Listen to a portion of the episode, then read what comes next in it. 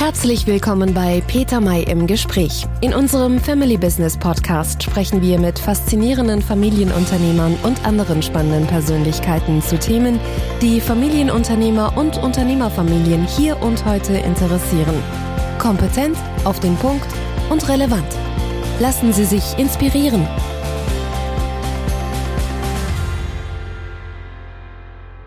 Tag, liebe Zuhörerinnen und Zuhörer. Ich begrüße Sie ganz herzlich zur heutigen Ausgabe unseres Family Business Podcast im Gespräch.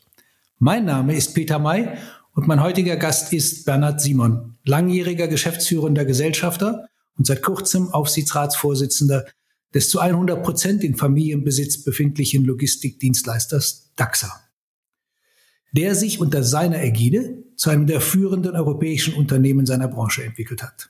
Bernhard Simon ist einer der profiliertesten deutschen Familienunternehmer und wurde für seine Arbeit mehrfach ausgezeichnet. Unter anderem als Familienunternehmer des Jahres in Deutschland und mit dem Internationalen Family Business Award des IMD und des FBN. In unserem Gespräch heute geht es vor allem um gute Governance im Familienunternehmen. Das heißt um die Frage, wie sichern wir eine gute und verantwortungsvolle Führung eines Familienunternehmens? Ein Thema, das unseren heutigen Gast und mich um und antreibt, seitdem wir uns kennen. Unter anderem als Gründungsmitglieder der Kommission Governance Codex für Familienunternehmen, der soeben in vierter Auflage erschienen ist. Herzlich willkommen, lieber Bernhard Simon. Vielen Dank. Lieber Bernhard, bevor wir zum Kernthema unseres heutigen Gespräches kommen, möchte ich doch einen kurzen Blick auf DAXA werfen. Wer oder was ist DAXA eigentlich und was macht das Familienunternehmen zu einem besonderen Unternehmen? DAXA, kann man sagen, bewegt die Welt. Wir sind die Logistiker, die eben dafür sorgen, dass wir jeden Tag so angenehm leben können, wie wir das einfach als selbstverständlich erachten. Und gerade die Anfangszeit von Corona hat uns gezeigt, was passieren kann, wenn Lieferketten vielleicht nicht so ganz funktionieren. Und da war es unsere Passion, diese Lieferketten auch in den allerschwierigsten Zeiten am Laufen zu halten. Das ist etwas, was unser Familienunternehmen schon von Anbeginn auszeichnet, als mein Großvater 1930 das Unternehmen gegründet hat. Habt ihr unter Corona eher gelitten oder gehört ihr zu den Gewinner dieser Krise? Wir haben gerade in den Anfangsmonaten gewaltig gelitten und wir wussten wirklich nicht, wie sich die Dinge entwickeln würden. Wir hatten allerdings auch unterschätzt, mit welcher Kraft unsere Mitarbeiter in der Lage waren, auch neue Wege zu gehen, auch improvisieren zu können, in Zeiten, in denen eben nichts mehr so war, wie es gewohnt war. Und da drin konnten wir reüssieren. Und wir haben Vertrauen von Kunden gewonnen, wie wir das nie für möglich gehalten hätten. Wir haben während der Corona-Krise zugelegt. Und wir konnten auch einige neue Kunden gewinnen. Darüber hinaus, seit ein paar Monaten, hat sich das, was wir in den Zeitungen lesen, im Fernsehen sehen, von dem, was sich in der realen Wirtschaft, insbesondere in der Industrie tut, vollkommen entkoppelt. Wir sehen Mengen, wie wir die selten zuvor gesehen haben. Wir sehen aber auch, wie viel schwerer es geworden ist, diese Lieferketten aufrechtzuerhalten. Und das ist natürlich unser Geschäft. Und darin konnten wir zeigen, was wir können. Und wir reüssieren im Moment wirklich sehr, sehr gut. Wenn ich mit anderen über DAXA spreche, höre ich ganz oft den Satz, DAXA ist anders. Was macht dieses Unternehmen anders? Ist es dieser besondere Geist dieser Mitarbeiter oder was macht das DAXA-Gen aus? Es ist dieser ganz besondere Geist. Wir wollen gut sein. Wir freuen uns darüber, wenn gerade in den ganz schwierigen Zeiten uns die Kunden sagen, ihr habt uns wirklich unsere Märkte gerettet. Ihr habt uns geholfen, dass wir in dieser Krise einfach da waren. Und das ist nicht, weil wir Chefs das gesagt haben. Das ist, weil unsere Mitarbeiter sich zum Unternehmen so zugehörig fühlen, als wäre es ihrs. Es gab Zeiten, da hieß es immer, wir toll, wir sind Familienunternehmen. Dann habe ich die Mitarbeiter gefragt, was heißt denn das eigentlich? Ja, wissen Sie das nicht? Wir sind einfach wir. Aber das zu erklären, das war eben gar nicht so ganz einfach. Man sieht dabei, Mitarbeiter sehen das Unternehmen wie als Mitunternehmer selbst an. Und es geht ihnen nicht so gegen den Strich, also wenn das Unternehmen nicht anerkannt im Markt dasteht. Das ist dieses Besondere, dieses Wir-Gefühl, dass da nichts hineingehen kann. Wir können in den schwierigsten Zeiten zusammen richtig gut sein. Und das nehmen andere wahr. Das sind wir anders. Und das ist dann das Fundament, auf dem tatsächlich Krisen auch als Chancen genutzt werden können. Lieber Bernhard, wo siehst du persönlich die wichtigsten Herausforderungen und Chancen für eure Branche insgesamt, aber auch für euer Unternehmen speziell in den nächsten Jahren? In der Branche insgesamt sehe ich eins der Hauptrisiken, dass die Branche nicht in ihrer gesamten Wirkung so verstanden wird, wie sie ist, nämlich das Zusammenwirken aus Digitalisierung, aus Innovationen, neuesten Möglichkeiten, die natürlich auch die Technik mit sich bringt, dem Zusammenwirken von Kulturen, Geografien, das physische Umspannen, das wirklich auch dabei zu sein, zu fragen, wie kann ich denn Lkw, Netze, Flugzeugverbindungen oder eben auch die Schiffsverbindung, wie kann ich die wirklich auch persönlich beherrschen und nicht nur digital? Und der verbindende Faktor dabei, der das alles intellektuell, aber vor allen Dingen auch mit dem Herzen verstehen muss, mit seiner Passion dabei zu sein, das ist der Mensch. Wirklich auch zu verstehen, Digitalisierung allein ist kein Selbstzweck. Vielleicht mag man damit schnell irgendwelche Stories erfinden, die sich gut verkaufen. Aber was dann? Was verkaufe ich in der Logistik? Eben das Funktionieren des Miteinanders dieser weltweiten Wirtschaftskreisläufe. Und dafür brauche ich Passion, dafür muss ich eine Vorstellungskraft haben, was dabei rauskommen soll. Und diese Leidenschaft, die könnte unserer Branche verloren gehen vor all den Themen, die man eben da so immer wieder hört und liest. Eine Branche, die noch viel, viel stärker digitalisiert werden müsste. Das mag sein, aber das Problem, die Branche besteht nur allein aus den Menschen, die sie eben so einzigartig macht, dann wird Digitalisierung gut. Und wenn ich nur auf Plattformökonomie gucke, um möglichst schnell Geld zu machen, dann wird sie ein Problem haben. Und was heißt das speziell für euer Unternehmen? Für uns heißt es, dass wir in allen drei Dimensionen gleich gut sein müssen. Es heißt jetzt gerade in dem Moment, wo dieser Wechsel stattfindet, dass die Menschen auch weiter an das Unternehmen glauben. Die wissen, woher wir kamen. Wir sagen immer, Herkunft schafft Zukunft. Zukunft an sich schafft sich nicht selbst. Diese Story, woher wir kommen, die wirklich weiter im kollektiven Gedächtnis des Unternehmens verankert zu haben das ist sicherlich eine kritische Phase, die das Unternehmen bewerkstelligen muss. Um diese dann, dieses ganze Wissen, unser Gen, unser DAXer-Gen, von dem wir sprechen, in Innovation, in Digitalisierung zu übersetzen. Wir haben eine Innovationsgeschichte und wir waren da drin immer gut, nicht weil wir die Hunderte von Millionen da hinein investiert haben und eine große R&D-Abteilung gehabt hätten oder irgendwelche Labs im Silicon Valley unterhalten hätten. Nein, weil wir wussten, wo wir noch Themen haben, wo es gut ist zu innovieren. Und wir haben uns diese Spitzen herausgesucht und wir haben sie mit allem integriert, was wir bereits an Prozessen hatten immer wieder diese Zukunftsfähigkeit geschaffen zu haben, nicht irgendeinem Zeitgeist hinterher zu laufen, sondern dort hinein zu innovieren, zu digitalisieren, wo es wirklich den richtigen Sinn ergibt. Und dann, was wir weiter tun müssen, die Physik eben weltweit überall präsent zu sein, wo eben auch unsere Kunden sind.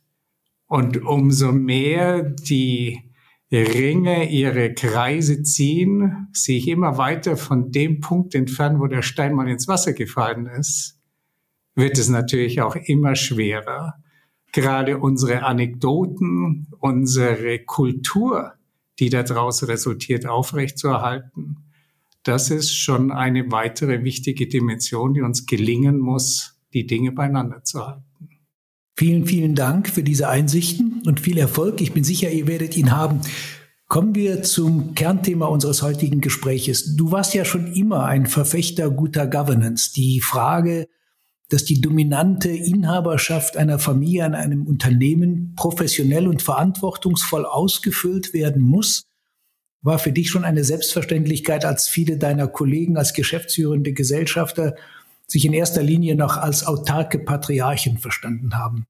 Und ich erinnere mich gut an deinen Ausspruch, ein Familienunternehmen muss kapitalmarktfähig und zugleich vom Kapitalmarkt unabhängig sein können. Lieber Bernhard, Warum ist dir das so wichtig?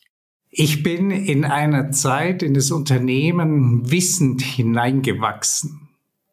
Da ging es uns nicht so gut. Und da wusste ich sehr wohl, Wachstum kann nicht um des Wachstums willen einfach passieren. Man muss wachsen mit eben auch dem Cashflow, den man verdient. Oder man muss einen anderen Gesellschafter mit aufnehmen oder an die Börse gehen, um das Geld zu bekommen. Die Bäume, die, ähm, der Erfolg ist nicht einfach so von allein gekommen. Wir brauchten sehr, sehr viel Disziplin. Und die Disziplin kann nur dann kommen, wenn man auch weiß, wo man Geld verdient, aber wo man auch Geld verliert. Und die Reporting-Systeme waren bei weitem nicht da, wo wir sie eigentlich gebraucht hätten. Und da hatte ich schon wirklich sehr, sehr klar wahrgenommen, auch in der engsten Zusammenarbeit mit dem Verwaltungsrat, wie er sich gerade damals sehr professionell auch mit externen Mitgliedern etabliert hat, was es eben einfach bedeutet, absolut klare, transparente Systeme zu haben, und nicht irgendwelchen unternehmerischen Träumereien hinterher zu hinken, sondern sich wirklich zu fragen, wie gut ist das Geschäftsmodell, um nachhaltig gute Gewinne zu machen, mit denen ich die Autofinanzierungskraft des Unternehmens aufrechterhalten kann. Und ich bin auch in eine Zeit hineingeboren worden, das war schon mal sehr ähnlich wie das ganze, die ganze Digitalisierungshype-Bewegung, die wir sie heute haben. Das war damals eben direkt äh, das Erwachen des Internetzeitalters. Und da hatten Banken gesagt, äh, Leute wie ihr, die in Steine und Erden investiert, ihr werdet keine Zukunft haben. Wir haben sie belächelt und wir hatten recht. Nichtsdestotrotz, es gibt einen Markt. Und wir wussten sehr wohl, was es bedeutet, Geld zu bekommen. Und wir wussten, wie wichtig es ist, jederzeit eben sich das Geld auch anderswo besorgen zu können, kapitalmarktfähig grundsätzlich zu sein. Und das hat Kräfte im Unternehmen mobilisiert, zu sagen, und wir können selbstständig bleiben. Deswegen kann ich nur wiederholen, jedes Unternehmen braucht eine gute Story braucht einen klaren Unternehmenszweck. Heute sagt man Neudeutsch Purpose. Mag gut sein. Wenn der aber nicht von sich aus so gut ist, dass er den Cashflow bringt, um ein Unternehmen selbstständig zu finanzieren, hat es keine Daseinsberechtigung. Und das ist jederzeit kapitalmarktfähig sein zu müssen, um langfristig selbstverständlich äh, selbstständig bleiben zu können. Jetzt musst du mir aber eine provokative Frage erlauben. Wäre aus Bernhard Simon ohne diesen Druck von außen vielleicht doch am Ende ein Familienpatriarch klassischer Prägung geworden? Oder gibt es da auch noch einen Anteil in dir selbst? Es gibt einen ganz klassischen Anteil in mir selbst. Ich bin ein sehr, sehr analytisch, rational denkender Mensch. Und wenn ich darauf keine Antwort habe, warum ist etwas gut, kann ich es auch nicht mit Inbrunst vertreten. Auf keinen Fall. Das ist in mir schon selbst da. Aber ich bin auch eben in eine Zeit hineingekommen, da gab es den Patriarchen schon gar nicht mehr. Mein äh, Großvater, der Gründer, der zusammen mit meiner Großmutter das Unternehmen überhaupt in die erste Größenklasse gebracht hat, ist er relativ frühzeitig verstorben, weshalb es schon immer sehr stark auch Einfluss von externen Manager auch mit viel Professionalität gegeben hat. Von daher hatte ich mich schon immer eben auch mit ganz anderen Themen auseinandergesetzt und mich in das Unternehmen hineinzubringen, war schon immer auch ein sehr, sehr diplomatischer Akt. Ich war nie in einer Position, der klassische patriarchische Unternehmer gewesen zu sein. Ich musste immer schon sehen, mich zwischen widerstrebenden Kräften behaupten zu können, die richtigen Argumente zu finden.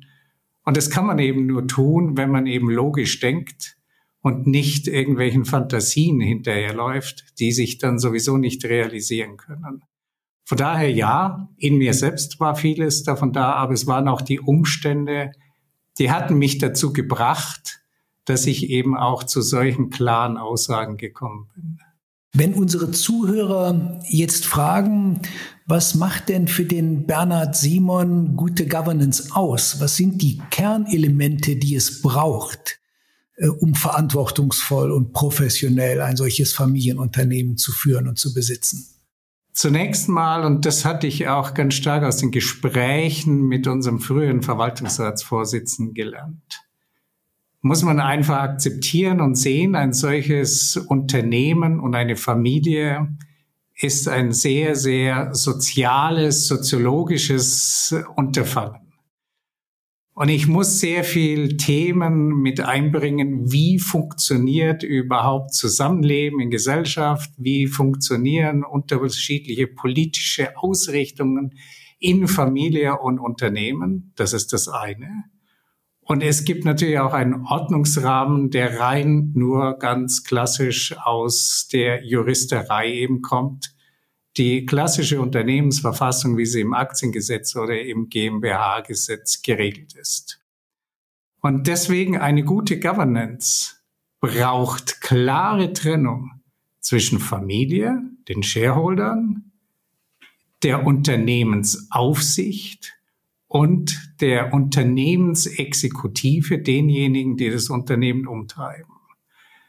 Und ich selbst auch in der früheren Geschichte habe wesentlich auch gelernt und auch mitbekommen, was es bedeutet, wenn man zwischen diesen drei Welten nicht klar unterscheidet, wo jede ihre eigene Soziologie eben auch hat und auch ihre eigenen Aufstellungen hat, dann kommt es eben schon auch zu sehr kritischen Situationen, in denen sich auch unser Unternehmen befunden hat.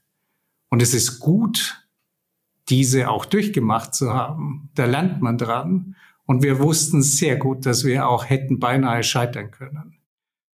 Das, als ich das alles eben auch gelernt hatte und es immer mit meiner Person verbunden war, ich hatte nur die einzige Chance, eben diese drei Welten ganz klar voneinander zu trennen, um selbst auch Erfolg zu haben.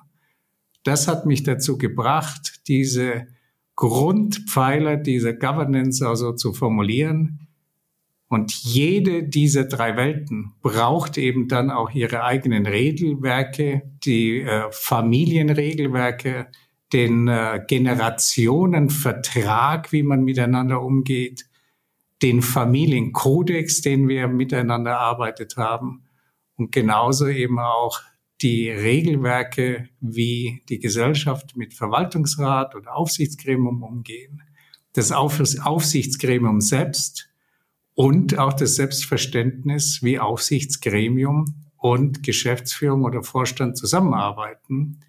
Und hier das Aufsichtsgremium nicht sich falsch versteht als eine Nebengeschäftsführung, aber auch nicht nur allein als ein Institut, das kontrolliert, sondern etwas, das für die Familie auch sieht, dass langfristig die Strategien so robust sind, um die Eigenständigkeit des Unternehmens zu erhalten.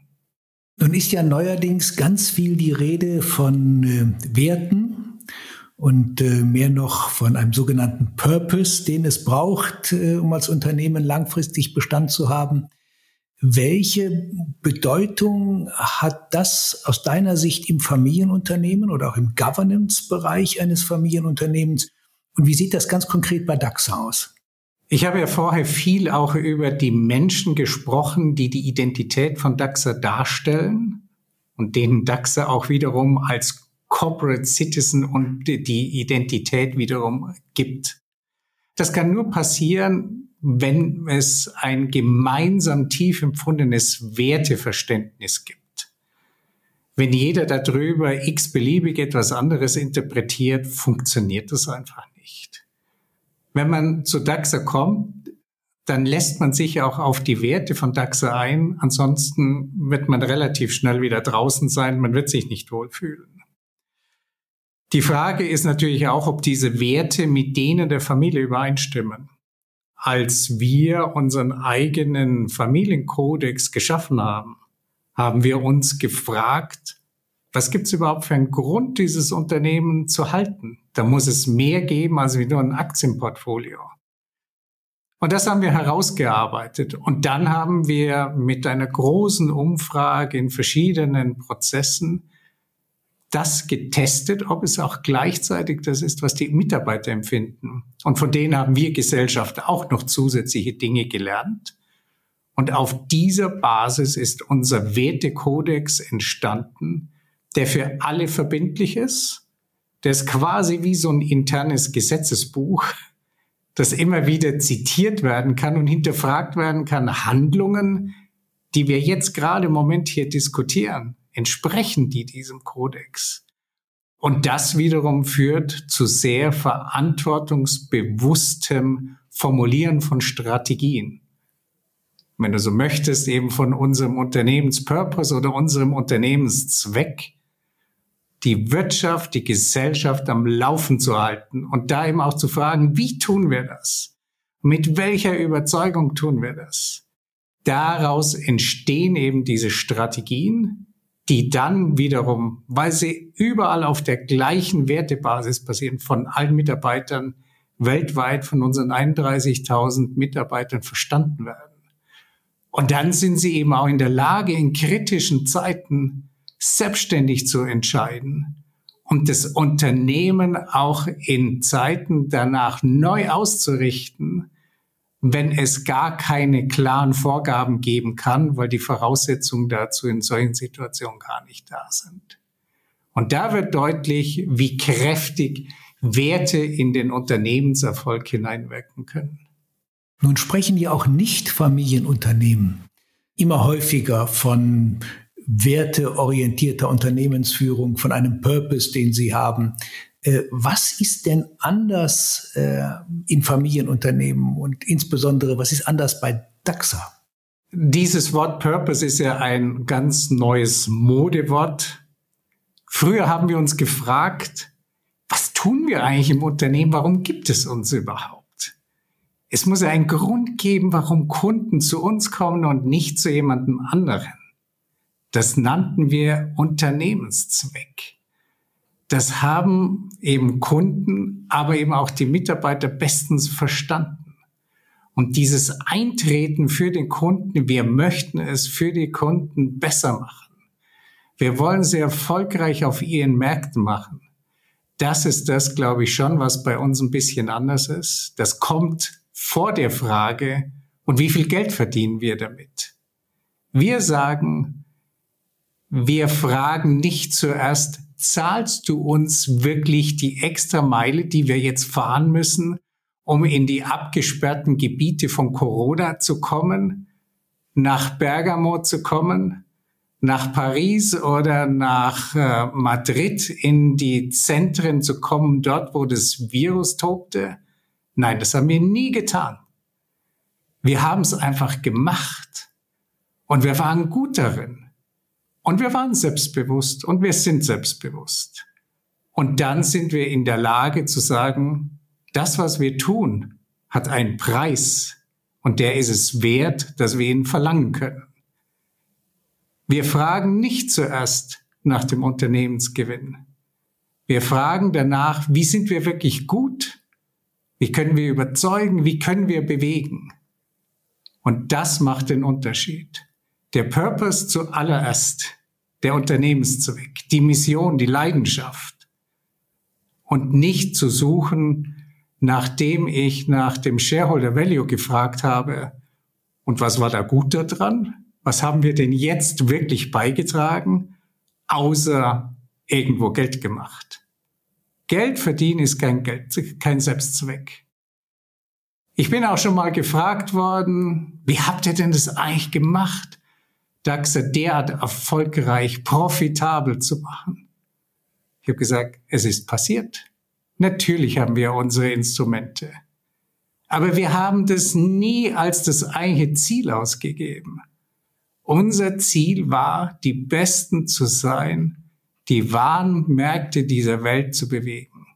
Und das hat uns berechtigt, profitabel zu werden.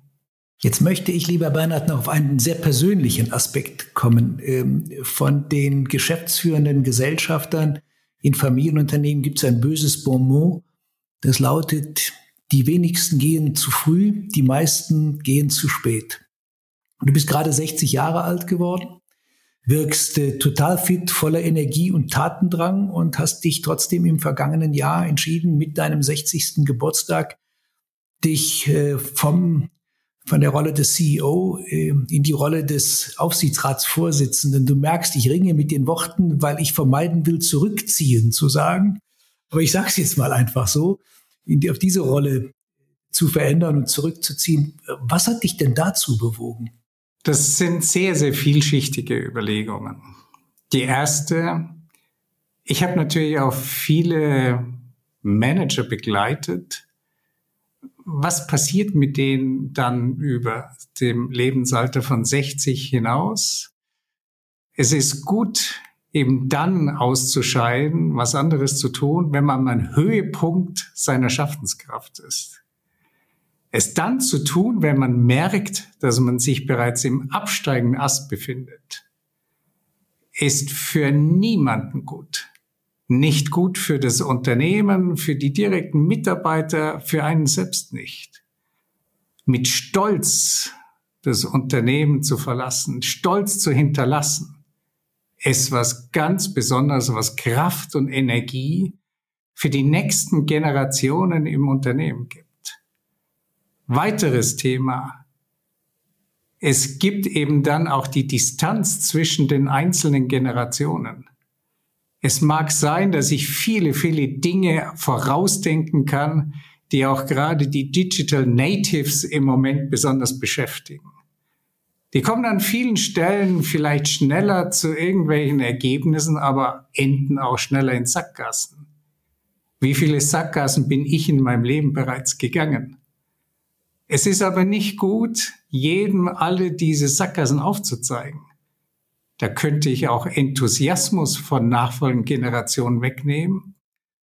Und nur wenn nachfolgende Generationen auch in der Lage sind, Fehler machen zu können, sind sie in der Lage zu wissen, wie wirklich der Weg funktioniert. Und irgendwann mal müssen sie selbst gehen und nicht immer dem großen Bergführer hinterhergehen. Sie müssen selbst wissen, wo Gefahren lauern und wie man eben damit auch umgehen kann. Und es ist ein weiteres ganz wichtiges Element. Sicherheitsgurt ich stecke noch voller Energie, Gestaltungskraft und ich muss natürlich an mich halten, was ich da jeden Tag eben so sehe und dann vielleicht nicht tue. Ja. Aber diese Kraft ist auch dazu da, sollte einmal etwas schiefgehen und wir wissen das nie, wie die Welt sich wirklich bewegt, dann kann ich noch etwas tun. Wenn ich 70 bin, wäre das vorbei. Weiterer Punkt. Mit all dieser Schaffenskraft wird natürlich mein Baum, den ich darstelle, immer größer und größer und damit der Schatten. Was wächst dabei noch? Weiterer Punkt. Es ist mir gelungen, mit meinem Kollegen zusammen, meinem Vertreter, über all die Jahre hinweg junge Talente weiter aufzubauen. Und wir waren erfolgreich darin. Was erkläre ich denjenigen, denen ich Zukunft versprochen habe, zu sagen, die Zukunft hat jetzt noch ein bisschen mehr Zeit? Wollen wir diese Charles dieser Welt auch bei uns haben? Nein. Wir haben Zukunft versprochen und die halten wir. Jemand, der in diesen Positionen reüssieren kann, hat dafür ungefähr eine Lebensspanne von zehn Jahren. Aber wenn ich die weiter verkürze, mache ich es weniger attraktiv und die Wahrscheinlichkeit des Scheiterns größer. Und ich bin auch mit Beispiel vorangegangen. Was ich von anderen verlange, muss ich auch mir selbst abverlangen und selbst, wenn es wirklich schmerzt. Das ist eine schöne ähm, Anregung für mich zur nächsten Frage, da doch noch mal ein bisschen nachzubohren.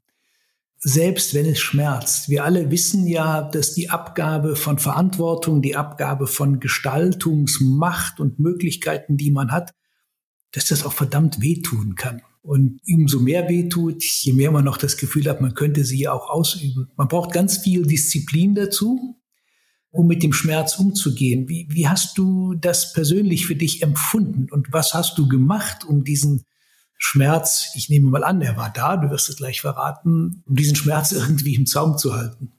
Der Schmerz ist immer noch da, er wird langsam weniger. Es ist ja noch nicht so lange her. Und das Ganze gilt nicht nur für mich, sondern das gilt natürlich auch äh, für meinen Stellvertreter. Wir sind beide Menschen, die sehr, sehr intensiv mit anderen verbunden sind. Wir haben beide sehr empathisch, auch sehr unterschiedlich geführt, aber mit uns musste man sich immer intensiv beschäftigen. An uns irgendwie vorbeischwimmen konnte man nicht. Darüber haben wir sehr, sehr intensive Begegnungen mit 1000, 2000 Menschen jedes Jahr gehabt, mit denen wir Strategien gemacht haben und sind da eben in wirklich richtig guten Shows auf der Bühne dann auch sehr intensiv beieinander gewesen. Und es war natürlich geplant vor Corona, dass wir da nochmal weltweit wirklich eine richtig gute Show abgezogen hätten. Da hätte man wahrscheinlich die eine oder andere Oscar-Vorstellung auch vergessen können dagegen. Da sind wir schon wirklich gut. Und da schauen wir auch den Menschen in die Augen und können wirklich bewegen und situativ genau die Dinge finden, die Menschen einfach brauchen. Und diese Kunst, die eben nicht nur in ein oder zwei Jahren gewachsen ist, die auch viel mit dem Gegenüber zu tun hat, die wollten wir auch unseren Nachfolgern mit beibringen und sie mit auf diese Bühnen nehmen. Sie Teil dieser Show werden zu lassen, die ein Teil unseres Lebens darstellt.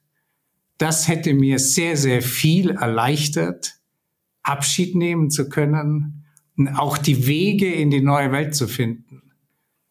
Das hat Corona leider verhindert, so dass ich da immer noch ein Vakuum verspüre. Natürlich mit persönlichen Interessen, mit Reisen, trotz Corona habe ich einiges kompensieren können. Aber jetzt lass mich bitte mal einhaken. Man merkt ja, also das Corona hat den Schmerz vergrößert. Würdest du es trotzdem genauso wieder machen oder würdest du nicht jetzt aus der heutigen Perspektive sagen, also Corona ist doch ein wunderschöner Grund, um zu sagen, wir verschieben das jetzt nur genau so lange, bis wir wieder auf diese Bühnen dürfen und gemeinsam diesen Abschied feiern können? Das hatten wir tatsächlich auch diskutiert. Aber wie ehrlich wären wir dabei gewesen? Entweder hätte das bedeutet, wir hätten nicht an das neue Führungsteam geglaubt. Wenn wir ihm sagten, wir sind uns sicher, ihr könnt das, dann kann nicht plötzlich da Corona dazwischen kommen und dann sagen, jetzt machen wir alles anders. Die Verträge waren alle ausgehandelt und unterschrieben. Der Zug rollte. Und äh, die andere weitere Frage, eben die Ehrlichkeit auch zu sich selbst ich wusste, wie stark das schmerzen würde und ich habe es einfach weiter vorangetrieben, weil natürlich da auch nach acht Jahren Vorbereitung dieser Kumulationspunkt, der stand da. Alle die Dinge, die wir für das Unternehmen vorbereitet hatten, wegen Corona oder meiner eigenen Befindlichkeiten hinteranzustellen, das hätte nicht mehr den Schlussakkord gebracht, den ich in meinem unternehmerischen Leben gelebt hatte. Was für eine bemerkenswerte Disziplin, was für ein Vorbild wirklich äh, gelebter guter Governance. Jetzt bist du also Aufsichtsratsvorsitzender, immer noch Unternehmer, aber in neuer Rolle. Ich stelle mir das auch gar nicht so leicht vor, als Geschäftsführer, der nicht zur Familie gehört, mit einem Aufsichtsratsvorsitzenden, der Familienmitglied und Inhaber ist. Was für eine Art Aufsichtsratsvorsitzender bist du und was erwartest du von deinen Geschäftsführern? Ich bin ein Aufsichtsratsvorsitzender, der fordert, der immer wissen möchte, warum macht ihr die Dinge so, wie ihr sie macht?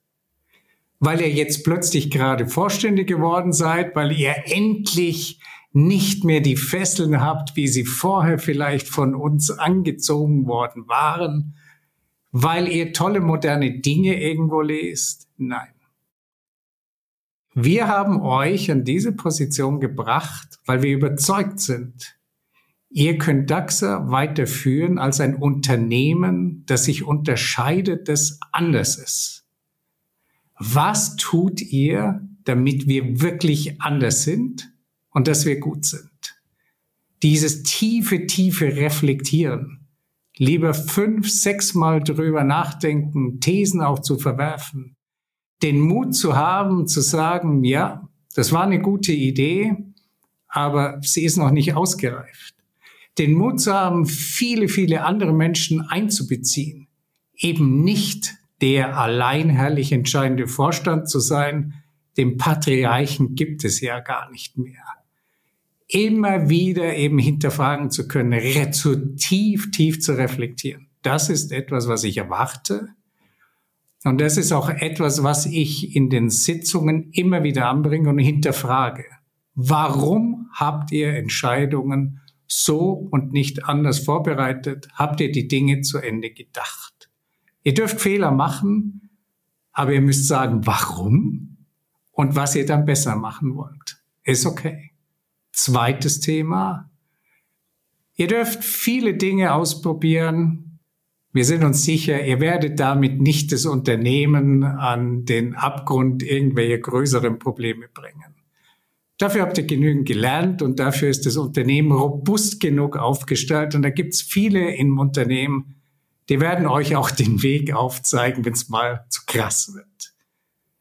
Aber wenn ihr was tut, wartet bitte nicht, bis sich die Dinge irgendwo manifestieren, erzählt uns Probleme. Und zwar dann, wenn sie gerade im Entstehen sind, dann können wir gemeinsam überlegen, was wir tun. Ich möchte nicht als Aufsichtsratsvorsitzender von irgendwelchen Themen überrascht werden, haltet nichts hinter dem Berg. Und dritter Punkt, wir sind stark und wir können uns unterscheiden von all den anderen Unternehmen, weil wir eine so starke Kultur haben und weil unsere Mitarbeiter an das Unternehmen, an ihr Unternehmen glauben. Die Kultur ist das Beständige in einer sich ständig wandelnden weiteren Welt. Ihr seid dafür verantwortlich, dass die Kultur die, die wir euch von unseren Großeltern ererbt, so weitergegeben haben, dass ihr die erhaltet und weiterpflegt. Das sind die drei Prinzipien, nach denen ich führe und nach denen ich auch von dem Vorstand erwarte, sich immer wieder neu zu artikulieren, Gedanken zu machen und so den Weg in eine neue Epoche anzutreten. Klingt anspruchsvoll, aber auch fair. Ich würde gern zu meiner letzten Frage kommen. Wieder eine persönliche. Was wird denn jetzt der Aufsichtsratsvorsitzende Bernhard Simon mit seiner frei werdenden Zeit machen. Ja, auch Aufsichtsratstätigkeit braucht Zeit. Aber wenn sie genauso viel Zeit bräuchte wie die Zeit als Vorstandsvorsitzender, dann wäre es wahrscheinlich doch eine Vermischung oder Verkehrung der Rollen. Also wie wird die freie Zeit von einem so energetischen jungen 60-Jährigen gefüllt? Bist schon ein Charmeur. Also im Moment braucht ich, brauche ich, um diese neue Position auch auszufüllen, sehr, sehr viel Zeit, um sie wirklich auch zu definieren. Du darfst nicht vergessen, ich hatte ja auch in meiner Position einige Dinge vereinigt, die sich jetzt aufdividieren, nämlich der Wille der Familie, wie er sich im Unternehmen manifestiert und natürlich auch schon einige strategische Impulse da in dieses Unternehmen hineingesetzt, wie ich sie als Familienunternehmer tun kann. Das jetzt eben auch nochmal klar aufzudividieren, wie eben diese Rollen in der Zukunft aussehen und darfst auch nicht vergessen, das Unternehmen ist ein sehr, sehr viel größeres geworden. Die Erfahrung, die mein Kollege und ich miteinander über 31 Jahre haben aufbauen können, diese Erfahrung, die kann man natürlich nicht von heute auf morgen einfach an ein nächstes Gremium in einer nächsten Generation so weitergeben. Das ist schon etwas, was ich jetzt auch in dieses neue Aufsichtsgremium hineinbringen muss. Und dazu wird dieses Aufsichtsgremium auch mehr als ein strategischer Ratgeber mit fungieren oder als der neudeutsch formuliert Strategy Verifier. Wir müssen gemeinsam in einem solchen neuen Gremium auch noch einmal wesentlich mehr Kompetenzen mit einbringen. Und dieses zu formen, da lege ich im Moment schon sehr viel Zeit und Energie mit hinein. Auch das wird eben dann hoffentlich in einem halben Jahr sich etwas anders darstellen. Und ich habe dann deswegen natürlich auch durchaus noch weitere Interessen. Ich äh, bin auch noch in anderen zwei Aufsichtsräten tätig, Familienunternehmen, auch sehr, sehr spannend. Ich beschäftige mich intensiv eben auch mit den Ursprüngen mal meines beruflichen Lebens. Das begann ein Entwicklungsdienstleistender gewesen zu sein. Und äh, bin deswegen auch sehr, sehr intensiv mit Terre de Somme ähm, engagiert mit denen ich auch seit ähm, meinen Studienjahren eng zusammenarbeite. Ich war mal dort Revisor und habe auch die ganzen CSR-Themen, alles was sich außerhalb vom Unternehmen eben abspielt, ebenfalls damit mit aufgebaut. Da engagiere ich mich sehr, sehr viel weiter. Ich engagiere mich mit der vierten Generation, um sie weiter in das Unternehmen hineinzuführen, in Gremien hineinzuführen. Und wenn ich dann noch ganz viel weitere Zeit habe, ich begebe mich gerne auf expeditionsmäßige Urlaube. Ich bin viel in Afrika unterwegs. Ich interessiere mich für den Himalaya. Ich interessiere mich viel für Kunst, wie sie auch in den Bergen entstanden ist, aus Kultur und Religion heraus. Und da denke ich, da kann ich mich auch noch sportlich als gut gerüsteter 60-Jähriger mit dem einen oder anderen Jüngeren messen. Deine letzten Ausführungen haben mich jetzt doch noch zu zwei ganz schnellen Fragen ähm, animiert. Nämlich die erste Frage ist, bei so ausgefüllten Leben braucht man ein Büro? Sitzt du nach wie vor in deinem alten Chefbüro oder bist du in einen anderen Stock gezogen oder wo muss man den Bernhard Simon jetzt suchen, wenn man ihn besuchen will?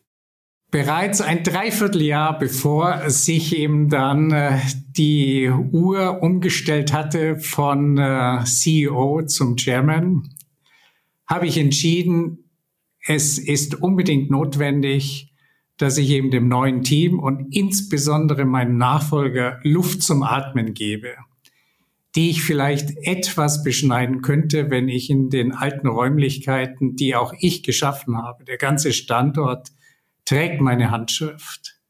Wenn ich dort vor Ort wäre, das ist nicht gut. Weder für mich noch eben für das neue Team. Ich habe auch mal formuliert, wir wollen uns nicht gegenseitig die Show stehlen und nicht um irgendwelche Bühnen ringen. Und ich persönlich möchte auch nicht in einem Nebenzimmer sitzen, wie wir hier sagen, in einem Austragshäuschen sitzen, ich möchte schon ganz klar meine eigene Identität darstellen. Deshalb, ich bin ausgezogen und habe mir ein wunderschönes Stadtbüro genommen, in dem ich alle meine vielfältigen Aktivitäten ausleben kann, ohne 100 Prozent das Corporate Design von DAXE auch überall äh, dann zur Erscheinung bringen zu müssen. So, und jetzt wirklich die allerletzte Frage. Du hast eben davon gesprochen, dass einer dieser deiner Aufgaben sein wird, die nächste Generation für dieses Unternehmen zu begeistern und an die unternehmerische Verantwortung heranzuführen. Wo wird denn diese unternehmerische Verantwortung, wo wird die Rolle der Familie in Zukunft liegen? Wird es wieder einen Geschäftsführer aus der Familie geben irgendwann oder werden, werdet ihr in der Aufsichtsratsrolle bleiben? Was sind die Gedanken dazu? Wir haben ein ganz klares Prinzip, als es vorher noch um diese Governance eben auch ging, um die Rollen auseinanderzuhalten. Und das schärfste Prinzip dabei heißt up or out. Es kann nur eben einen von der Familie geben, der im Unternehmen dann auch ohne Rollenkonflikte tätig sein kann. Und das ist ganz oben als CEO dass sich jemand in der Größenordnung, in der wir uns befinden und wir wachsen weiter, direkt dorthin begeben kann, das ist natürlich schon noch einmal eine ganz erhebliche Herausforderung, wahrscheinlich noch größer, als wie ich sie hatte, dort mal hingekommen zu sein. Es wird wesentlich sein, wie sich die nächsten zehn Jahre auch gestalten, auch mit eben nun diesem externen Board kommt jemand aus der Familie nach, der sagt, ich will das und ich habe die richtigen Erfahrungen auch extern gemacht und möchte mit diesem Board auch wieder zurück in das Unternehmen als CEO. Das mag sein. Vielleicht wünschenswert, aber für die Familie und die Unabhängigkeit des Unternehmens unbedingt wichtig, dass wir als Familie in der Lage sein werden, auch die Aufsicht stark zu bestimmen, zu dominieren in dem Moment, in dem wir einen externen Vorstand haben.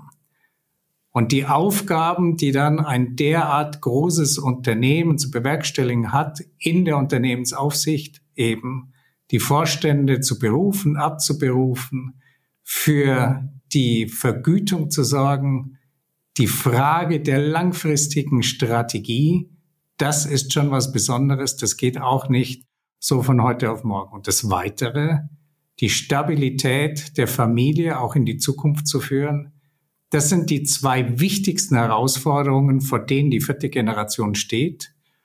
Und dazu bin ich stolz und freue mich, wie viele wir da haben, die sich genau diesen Aufgabenstellungen auch wirklich verantwortungsbewusst entgegentreten und ihre Aufgaben auch ernst nehmen. Nur das wird auch noch Zeit brauchen und die sollen sie haben und sie sollen alle Möglichkeiten bekommen, um darin zu reifen. Mein lieber Bernhard Simon, ich danke dir sehr für dieses Gespräch. Herzlichen Dank, mir hat es große Freude bereitet.